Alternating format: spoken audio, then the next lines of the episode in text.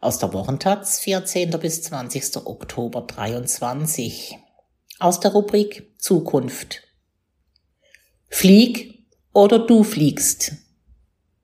Gianluca Grimalta weigerte sich, in der Klimakrise von einer Forschungsreise in Papua-Neuguinea zurückzufliegen. Das Kiel-Institut für Weltwirtschaft hat ihn dafür nun gefeuert. Über den Preis des Ungehorsams am Arbeitsplatz. Von Mitsuo Iwamoto. Knapp 13.700 Kilometer liegen zwischen dem Institut für Weltwirtschaft, IFW, an der Kieler Förde und dem Dorf Hangan im Inselstaat Papua-Neuguinea im Pazifik. Wüstenwälder und Ozeane trennen die Orte. Zwei Monate kann es dauern, von einem zum anderen zu reisen. Oder zwei Tage. Als der Verhaltensökonom Gianluca Grimaldi sich am 27. September in Hangan an den Klapptisch in seinem Zimmer setzt, um per Videoschalte mit seinen Chefs in Kiel über seine Rückreise zu sprechen, ist er noch entspannt. Er ahnt nichts von dem Konflikt, den er über die nächsten Wochen öffentlich mit ihnen austragen wird und der ihn am Ende seinen Job kosten wird. So erzählte er es der Taz am Telefon.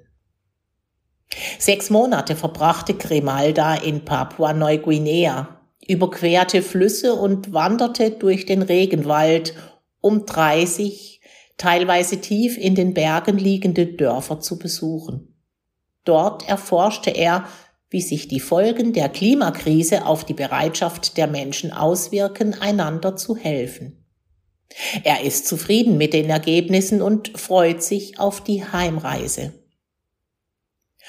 Um seine Treibhausgasemissionen zu minimieren, will Cremalda über die nächsten zwei Monate per Schiff, Bus und Zug nach Kiel zurückkehren. Slow Travel nennt sich diese Art der Fortbewegung. Grimalda, der neben der Arbeit auch Aktivist bei Scientist Rebellion ist, reist bereits seit Jahren so. Auf dem Hinweg bestritt er 16.000 der 22.000 Reisekilometer ohne zu fliegen.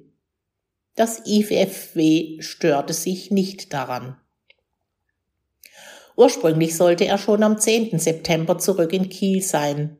Doch Erpressungsversuche von machetenschwingenden Banditen und Ablehnung und Skepsis gegenüber seinem Vorhaben in einigen Dörfern zögerten seine Abreise immer wieder hinaus.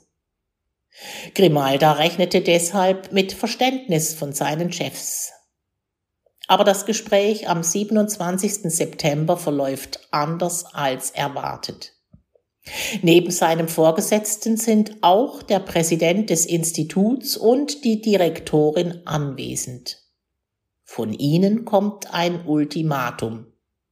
Entweder Grimalda sitzt am nächsten Montag an seinem Schreibtisch in Kiel oder er ist seinen Job los. Da ist meine mediterrane Art mit mir durchgegangen, sagt Grimalda. Er sieht das Ultimatum als Angriff auf seine Würde, seine Werte in der Klimakrise. Er weigert sich, zurückzufliegen. In den sechs Monaten in Papua-Neuguinea ist er immer wieder Menschen begegnet, die fordern, dass der globale Norden endlich seine Emissionen reduziert.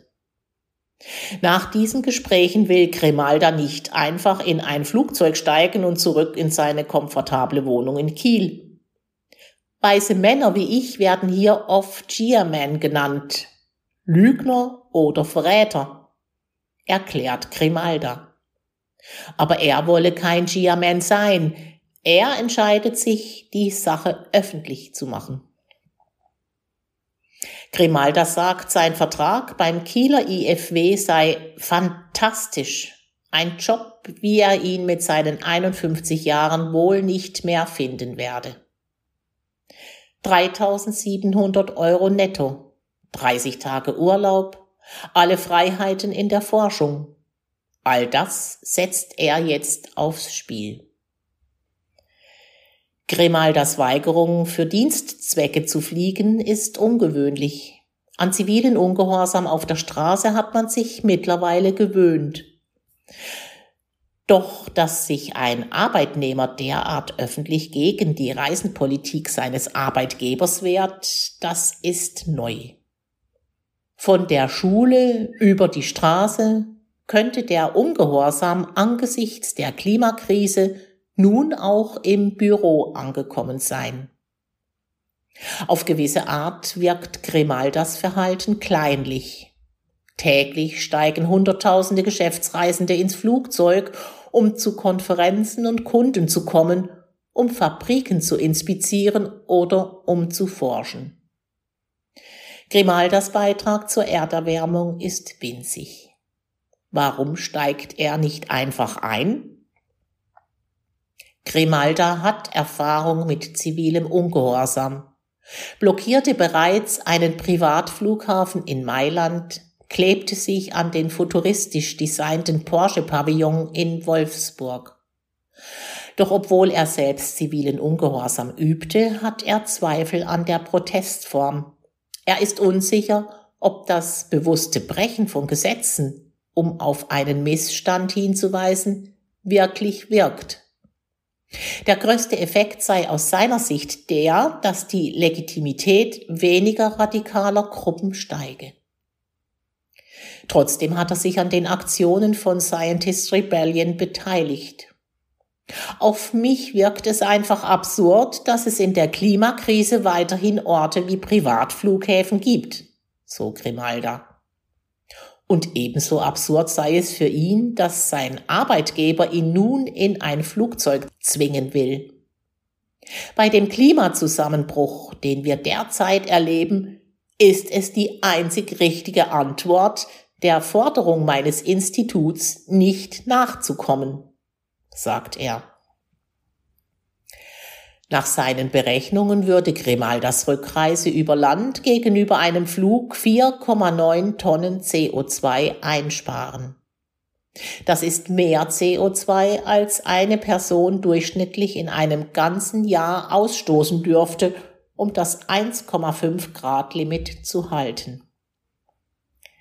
Nach der physikalischen Logik der Klimakrise mag Grimalda mit seiner Weigerung ins Flugzeug zu steigen das Richtige tun. Aus Sicht des Kieler Instituts für Weltwirtschaft verletzt er damit seine Pflichten als Arbeitnehmer. Einen Tag nach dem Telefonat mit seinen Chefs erreicht ihn eine schriftliche Abmahnung.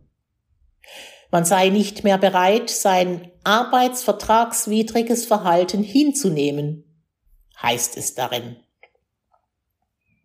Der Zeitgeist geht zwar in eine andere Richtung, aber was, wie und wo gearbeitet wird, bestimmt im Rahmen des Direktionsrechts grundsätzlich der Arbeitgeber, sagt die Arbeitsrechtlerin Dr. Nathalie Obertür. Es spreche vieles dafür, dass die Zurückhaltung von Grimal das Gehalt für den September und die Abmahnung durch das Institut rechtens sei. In Grimaldas Versuch, auf eigene Faust aufs Fliegen zu verzichten, zeigt sich ein Dilemma der Klimakrise. Denn so sehr Klimaschutz auch als individuelle Konsumentenentscheidung geframed wird, oft sind es die physischen, sozialen und ökonomischen Infrastrukturen, die bestimmen, wie klimafreundlich wir wirklich leben können. Nach eigenen Angaben gibt es für Grimalda keinen Grund, in Kiel sein zu müssen. Er habe keine Lehrverpflichtungen und an Meetings könne er auch online teilnehmen. Dass er auch auf Reisen produktiv sein könne, habe er bereits bei einer Containerschiffsreise 2015 gezeigt, während der er an einem Paper gearbeitet hat. Mit Publikationen unter anderem in der renommierten Fachzeitschrift PNAS sei das vergangene Jahr bislang eines seiner erfolgreichsten als Wissenschaftler gewesen. Grimaldas Arbeitgeber will sich auf Anfrage nicht zu dem Fall äußern. Man tue das bei internen Personalangelegenheiten grundsätzlich nicht. Ein Sprecher des Instituts verweist jedoch darauf, dass man Mitarbeiter grundsätzlich bei klimaschonenden Reisen unterstütze. In der Vergangenheit habe man Herrn Grimaldas Slow Travel Aktivitäten zum Beispiel bei einer Reise nach Tokio 2019 unterstützt. Mit seinem Versuch, als Einzelner aus den Normen, Erwartungen und Zwängen der Arbeitswelt auszubrechen, sieht sich Grimalda plötzlich scharfen arbeitsrechtlichen Sanktionen gegenüber. Ein Wissenschaftler, der entlassen werden soll, weil er sich zu sehr fürs Klima engagiert. Das sorgt weltweit für Aufmerksamkeit. Der Guardian, CNN, die Frankfurter Allgemeine Zeitung, sie alle berichteten über Grimaldas Weigerung für die Arbeit ins Flugzeug zu steigen. Sein Protest scheint einen Nerv zu treffen. Denn mit ihm rüttelt Grimalda an einem der Grundpfeiler der Arbeitsgesellschaft. In den Büros des Arbeitgebers anwesend zu sein, ist so wichtig, dass die mehreren Tonnen CO2, die ein Interkontinentalflug verursacht, dagegen kaum ins Gewicht fallen. Unternehmerinnen, Managerinnen und Bankerinnen folgen dieser Arbeitslogik genauso wie Wissenschaftlerinnen, Journalistinnen und NGOs. Grimalda stellt sie nun in Frage.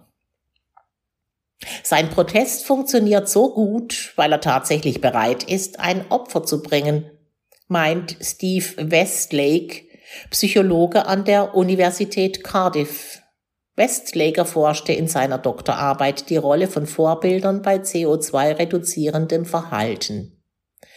Evolutionär seien Menschen darauf gepolt, hinzuschauen, wenn ein Gruppenmitglied risikoreiches oder kostspieliges Verhalten zeige, das man nicht intuitiv verstehe. In diesem Moment der Aufmerksamkeit könne auch das eigene Verhalten hinterfragt werden. So Westlake. Wie gut das funktioniert, hängt jedoch vor allem davon ab, wie sehr man sich mit dem Abweichler identifiziert.